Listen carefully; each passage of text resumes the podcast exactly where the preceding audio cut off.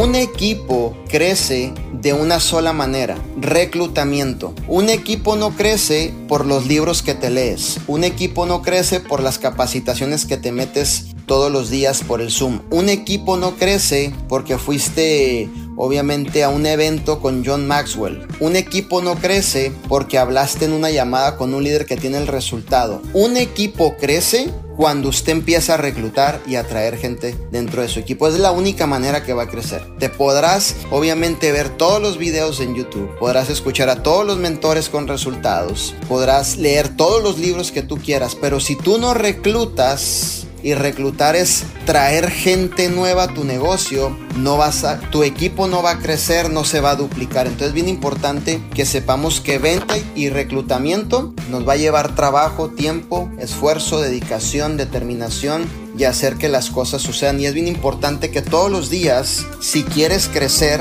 obviamente sepamos que vamos a estar compartiendo la oportunidad.